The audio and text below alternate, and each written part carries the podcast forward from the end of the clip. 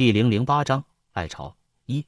尽管庄美琪脸色平淡，但我还是从她眼神中感觉到了一些变化，心想近来颇受女人青睐，难道要走桃花运了？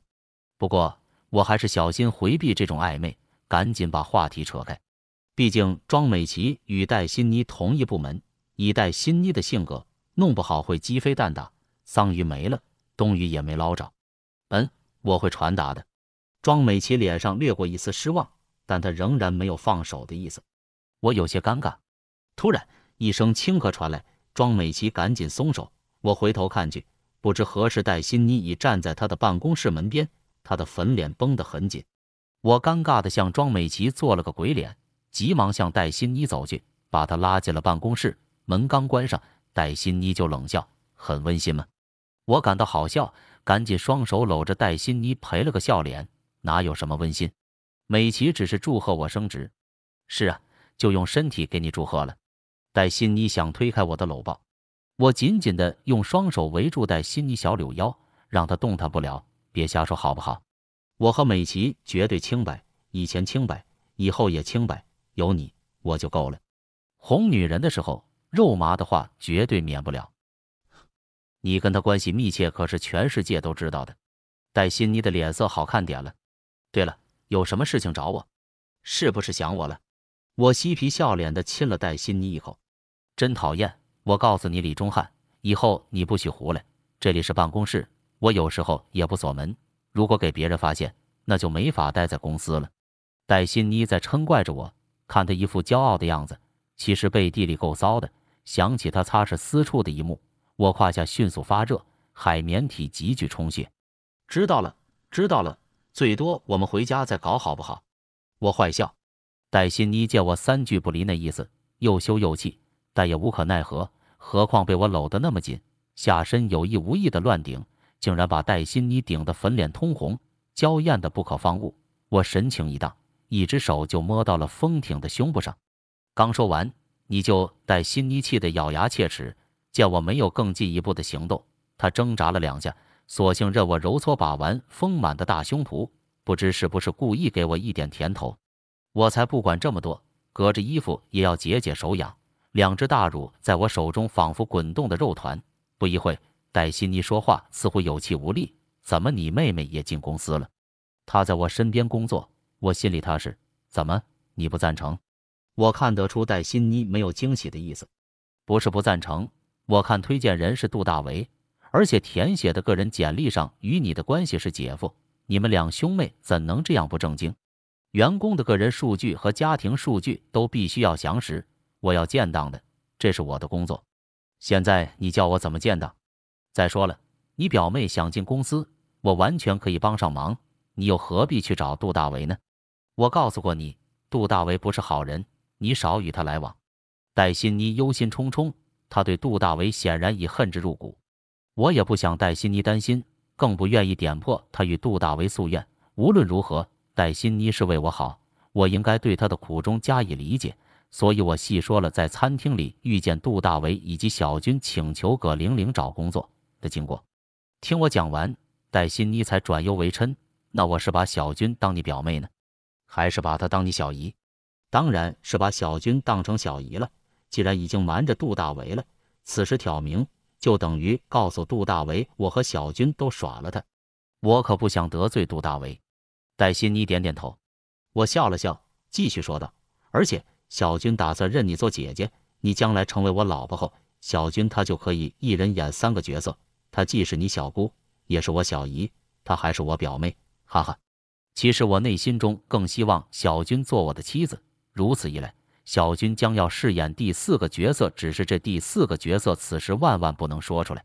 戴欣妮当然不明白我的险恶用心，她娇喘吁吁地应了几句：“嗯，那我以后在大家面前就不揭破你和小军的关系。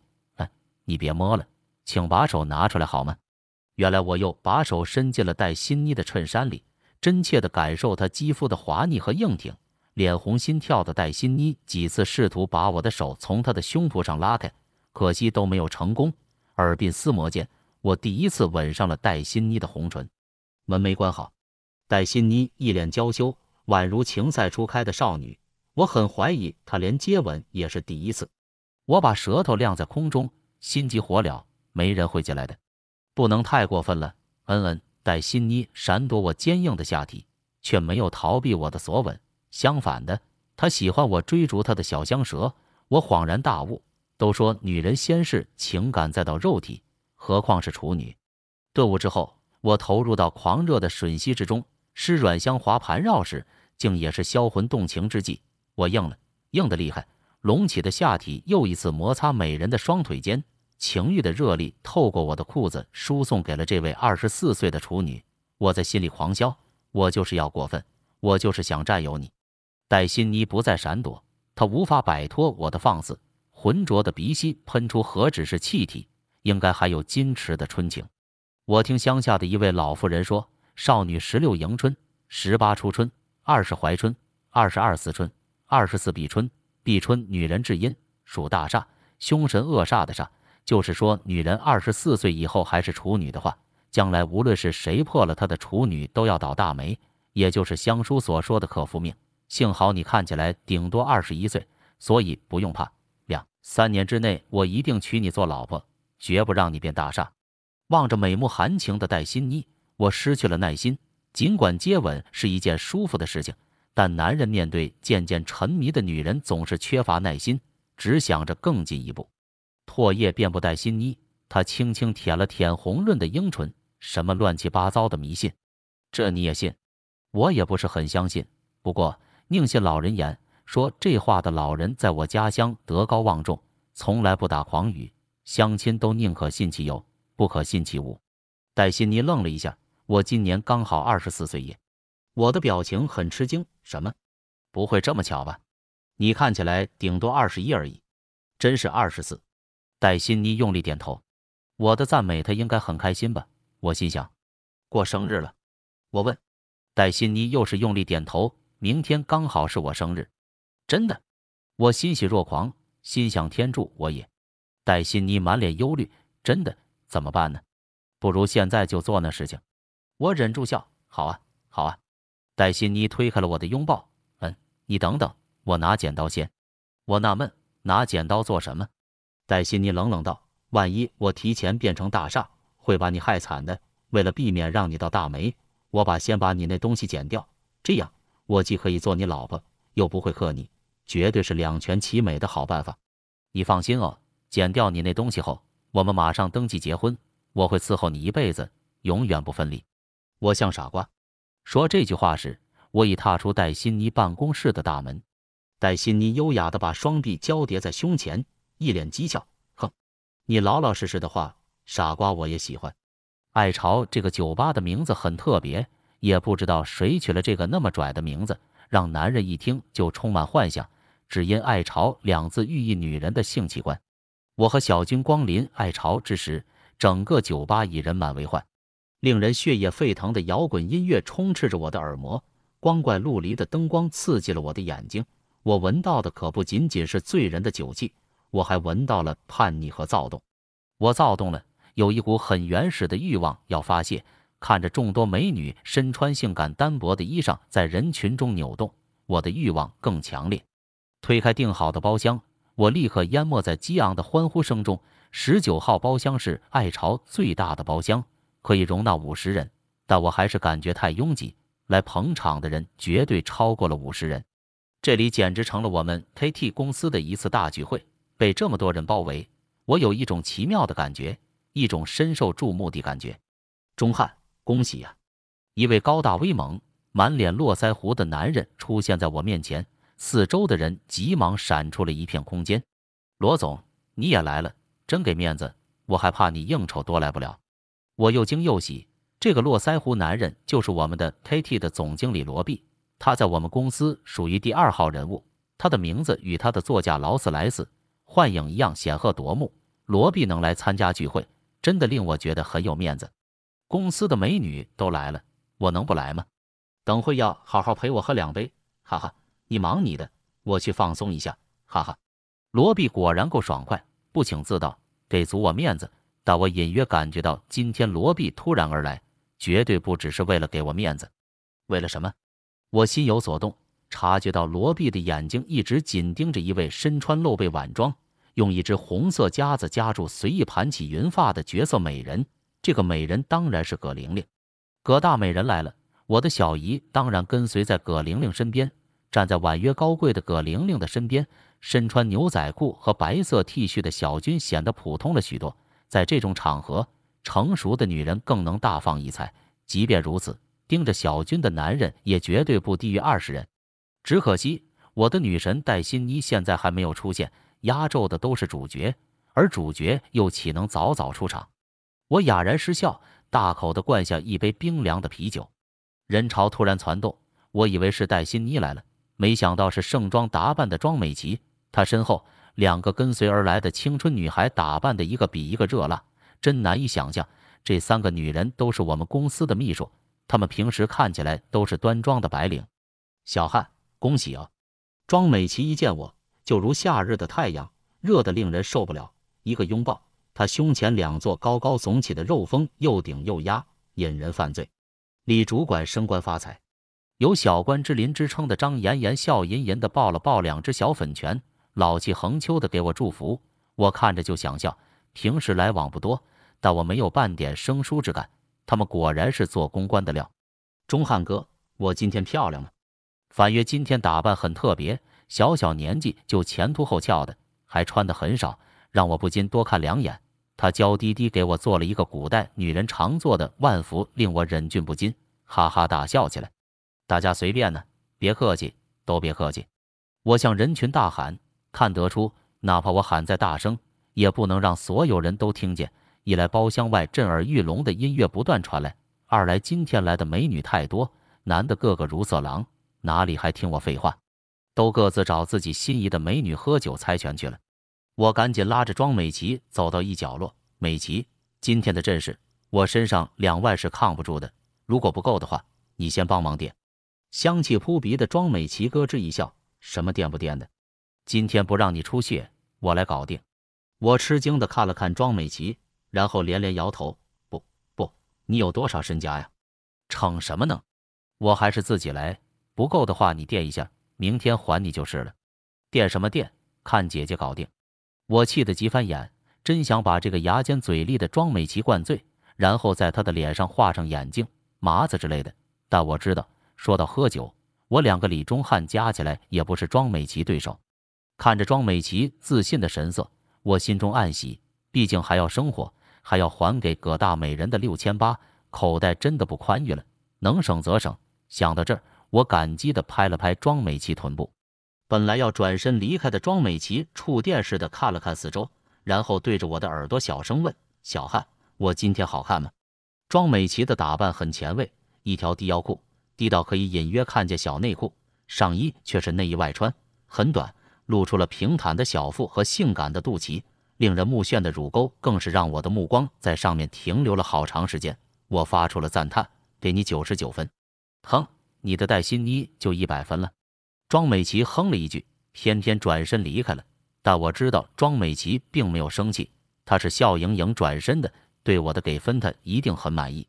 我搓了搓指尖。那里还停留着庄美琪美臀的结实肉感，因为结实，所以很带手。哥，你真色！不知道什么时候，小军幽灵般出现在我面前。他顺着我的目光看了看离去的庄美琪。公众场合，我是你姐夫，不是你哥，要注意哦。我有些尴尬，连忙借机纠正一下小军对我的称谓。哼，我如果有你这样的色姐夫，那真倒大没了。李忠汉，我警告你，别挑三拣四的。刚才那姐姐人不错，如果你喜欢就不要放过，只是你可不能始乱终弃。小军气鼓鼓的教训起我来了，别瞎说，那位姐姐是你哥的红颜知己，我也没有挑三拣四，更不会始乱终弃。杨英的大胸脯哥还是记忆深刻的。我眯着眼睛，不怀好意的笑了起来，表面提到杨英，但强烈暗示了小军的大胸脯是我最的最爱。果然，小军羞得大叫。要是再跟你这头猪说话，我我就不叫李香君。怎么了？怎么了？小军，是不是你姐夫又欺负你了？来到这边来陪玲姐喝酒。葛玲玲看见小军叉腰瞪眼的，赶紧跑过来，不问青红皂白，就责怪我一番。小军得意的扬了扬头，好像打架有帮手似的。我赶紧说道：“玲姐，你让小军少喝点，他还小。”葛玲玲皱了皱眉头：“我自有分寸，轮不到你教我。”说完，拉着小军走开了。临走时，还对小军说：“以后你姐夫欺负你，你告诉玲姐。”嗯，小军狠狠地点了点头，真把我气死。其实爱巢这地方我不讨厌，但很不习惯。也许应酬少的原因，我很少涉足这些娱乐场所。不是我古板。而是爱巢这地方充满了诱惑，我担心自己把持不住，陷入了无边无际的欲望当中。又喝了好几杯威士忌后，我趁自己还没醉就跑出了爱巢。在爱巢外，我拼命的呼吸新鲜空气。已经过了很久了，戴新妮还没有出现，我心中有些烦躁。搞什么呀？这时候还没来？不行，我要打电话催催的。我拿出了电话。对不起，你所拨打的电话已关机。我大怒，再拨又拨，接着拨了三十通电话，得到回复的依然是这句：“对不起，你所拨打的电话已关机。”我气疯了，招来了一辆计程车，就向戴欣妮的家飞驰。幸好这个时候交通已不拥挤。十分钟后，我就站在了戴欣妮的家门前。只是哪怕我怎么拼命摁门铃，房屋里也没有半点反应。莫非在公司？满身臭汗的我心烦气躁。也许太牵挂戴欣妮了，想到她有可能在公司，我又迫不及待地冲下楼。KT 公司的名气很大，不仅因为它是金融投资公司的翘楚，一到夜晚，公司楼顶的那条流光溢彩的霓虹广告更是特别耀眼。站在公司空旷的大楼前，我极目眺望，别人一定以为我在欣赏那幅相信 KT 就如同相信家人的巨大霓虹看板，但此时我只想看看戴欣妮办公室的窗口有没有灯光。很可惜，戴欣妮的办公室里没有一丝灯光透出。我垂头丧气，她能去哪里呢？她为什么关电话？我百思不得其解。没有一丝风，天气异常闷热，热得让我窒息。大汗淋漓的我，怅然若失的走到一家便利店，买了一罐冰镇可乐。掀开一拉盖，我仰头狂喝，从嘴角溢出的可乐连同如雨的汗水，把我的衬衫都打湿了。忽然。我发现正对着戴欣妮办公室第一层的窗户灯火通明，我愣了一会，又仔细的看了看，才猛然发现那是杜大为的办公室。也在这时，我突然想起晚上的爱巢的聚会，杜大为也没有来。我曾经询问过葛玲玲，葛玲玲告诉我，杜大为要跟一个欧洲的客户应酬，晚一些才会到。可是如今他的办公室里为什么还亮着灯光？难道在办公室应酬欧洲客户吗？简直不可能！那么，我突然心惊胆战起来，联想起他对戴欣妮的纠缠，以及戴欣妮对杜大为的厌恶，我突然有一丝不祥的预感。扔掉了手中的可乐，我发疯似的向公司跑去。吱！一辆红色的小车从地下停车场疾驶而出，小车前进的方向与我奔跑的路线刚好形成了九十度的迎角。我奔跑的速度很快，小车的速度更快。所以一切都无法避免。虽然红色小车反应神速，一声刺耳的刹车声后，车子紧急停了下来。但是我的身体没有刹车功能，只有惯性。惯性使我与这辆红色小车有了亲密的接触。我弹出了两米，在地上连滚几圈。很意外，我奇迹般的站了起来，顾不了身上无数处的疼痛，我继续迈开双脚。哎呀，你没事吧？我送你去医院。一个女人从车上跳下来，挡住了我的去路。滚开！我大吼一声，用力推开阻挡我的一切，包括眼前这个女人。她，女人被我推了个四脚朝天，我也没有看她一眼，而是疯狂地冲向了公司的电梯口。公司电梯口前，值班的警卫吃惊地看着我，问：“，今晚公司是不是有重要工作？怎么几个主管都回来加班？”我忍着全身疼痛。气喘吁吁地问：“是有紧急工作？公司里还有谁到了？”杜经理和戴秘书都来了。大个子保安回答：“来了多长时间？”我问：“大概半个多小时吧。”大个子想了想，我装作若无其事地点点头，按下了电梯按钮。叮，电梯停在三楼投资部的那一刻，我握紧了拳头。投资部里一片漆黑，从投资部紧锁的玻璃大门往里看，什么都看不清楚。黑漆漆的四周令人害怕。我刚升职做主管，当然有大门钥匙。拿出钥匙，我轻轻地打开了玻璃大门。踏入投资部的一瞬间，我心里只有害怕，害怕看到一些不想看到的事情。但我越害怕越想看，我只想找到戴欣妮。投资部是整齐的开放式格局，两边是办公桌，中间是通道。办公区的尽头一共有四间独立的办公室，左右各两间。左边是副经理办公室和会议室，右边是财务室和经理办公室。我逐渐适应了黑暗，却不适应做小偷。尽管我很着急，但我还是一步一步地向经理办公室走去。那点距离的路程，如果是平时，我用五秒就走到，但此时我走了五分钟。怎么样？考虑清楚了吗？你如果答应，我马上帮你还清这笔亏空。你挪用公款炒期货的秘密永远不会被别人知道。经理办公室的门敞开着，肥胖的杜大为正得意地解开领带。他身边不远的沙发正端坐着一个瑟瑟发抖的长发女人。这女人果然是戴欣妮。如果我不答应呢？戴欣妮的声音很冷。嘿嘿，不答应也无所谓。门开着，你可以走。但我告诉你，明天廉政总署、国家金融管理纪律委员会都将收到你戴欣妮挪用公款的证据。杜大为在冷笑。挪用公款？难道戴欣妮有犯罪的把柄握落在杜大为手里？我大为震惊，赶紧弯着身子仔细倾听。你一次一次的拿这些证据威胁我，你就不怕把我逼急了，也把你供出来？愤怒的戴欣妮从沙发上站起来。杜大为大笑，狂妄的大笑。你要搞清楚，是你将钱交给我炒期货，不是我拿枪逼你挪用公款。如果要判罚，我充其量也是从犯，而你却是主犯。我最多坐两三年牢，你则至少要在监狱里待上二十年。三千万呢？法院不判你二十年监禁，你就可以烧香谢神了。你想怎样？戴欣妮的声音在颤抖。杜大为的话如一把锋利的尖刀，刺中了戴欣妮的最痛处。他对戴欣妮的威胁立竿见影。戴欣妮明显感到害怕了。两个条件：第一，做我的情人，我随传你随到；第二，做我内线。每天向我汇报朱九同的一切活动。你也知道，公司即将召开股东会议，我们绝大多数的股东都希望朱九同主动交权下台，实在不行就透过股东大会罢免朱九同的总裁职务。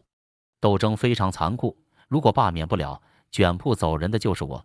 所以，在这你死我活的时期，你必须向我提供朱九同的一切信息。杜大为知道戴新妮没得选择，他乘胜追击。口吻根本没有商量的余地，戴欣妮怒道：“这是你与朱九同的恩怨，与我有什么关系？